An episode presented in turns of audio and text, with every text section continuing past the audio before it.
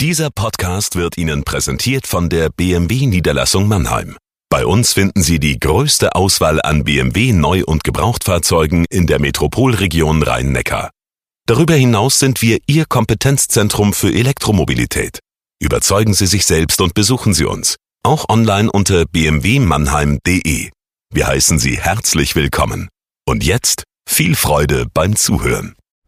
Jagoda Marinic hier mit dem Corona-Tagebuch für den Mannheimer Morgen.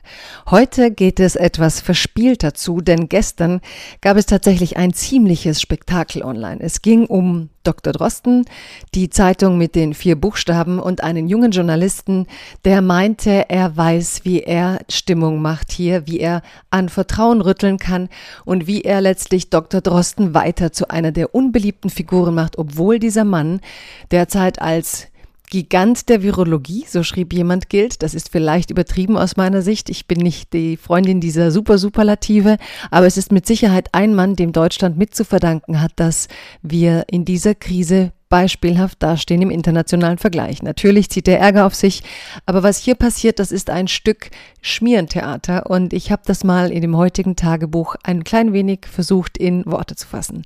Liebes Corona-Tagebuch, liebe Zuhörerinnen und Zuhörer. Gestern noch beschwerte ich mich über zu wenig Kultur und schon nachmittags gab es großes Theater.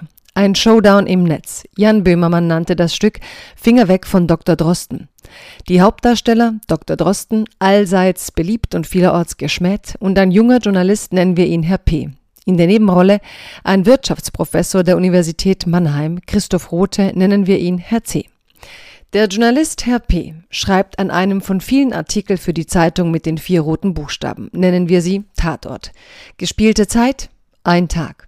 Am Nachmittag schickt also der Journalist Herr P. eine Mail an Dr. Drosten mit merkwürdigen Fragen und Unterstellungen zu einer Studie über Viruslasten bei verschiedenen Altersgruppen.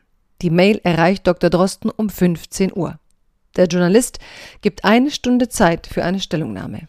Dr. Drosten macht einen Screenshot, prangert den tendenziösen Journalismus an und stellt klar, ich habe Besseres zu tun. Die Kollegen, absichtlich ohne Innen, springen Herrn P. zur Seite. Der böse, böse Dr. Drosten habe ja tatsächlich in diesem Screenshot die Handynummer des Journalisten verraten. Schaffen Sie die Wende? Schaffen Sie es, Dr. Drosten zum Bösewicht zu machen? Dr. Drosten korrigiert sich umgehend, löscht den Screenshot mit der Telefonnummer. Herr P. hat sich bis jetzt nicht korrigiert. Stattdessen erscheint um Punkt 16.23 Uhr der besagte Artikel. Herr Drostens Stellungnahme wäre also ohnehin nur in einen längst gefertigten Artikel eingeflochten worden, pro forma. Man fragt nicht, um zu wissen. Man fragt auch nicht, warum sich in der Redaktion nicht ein Wissenschaftsjournalist um virologische Fragen kümmert, sondern Herr P. Der junge Journalist Herr P.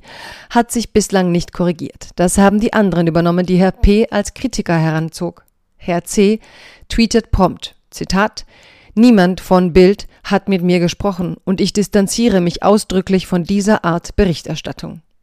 Ein anderer Drosten-Kritiker, Stoy, ist extra Twitter beigetreten, um zu widersprechen.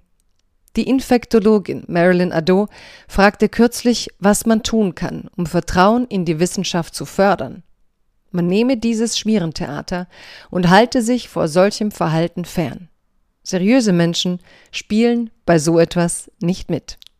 Bleiben Sie gesund.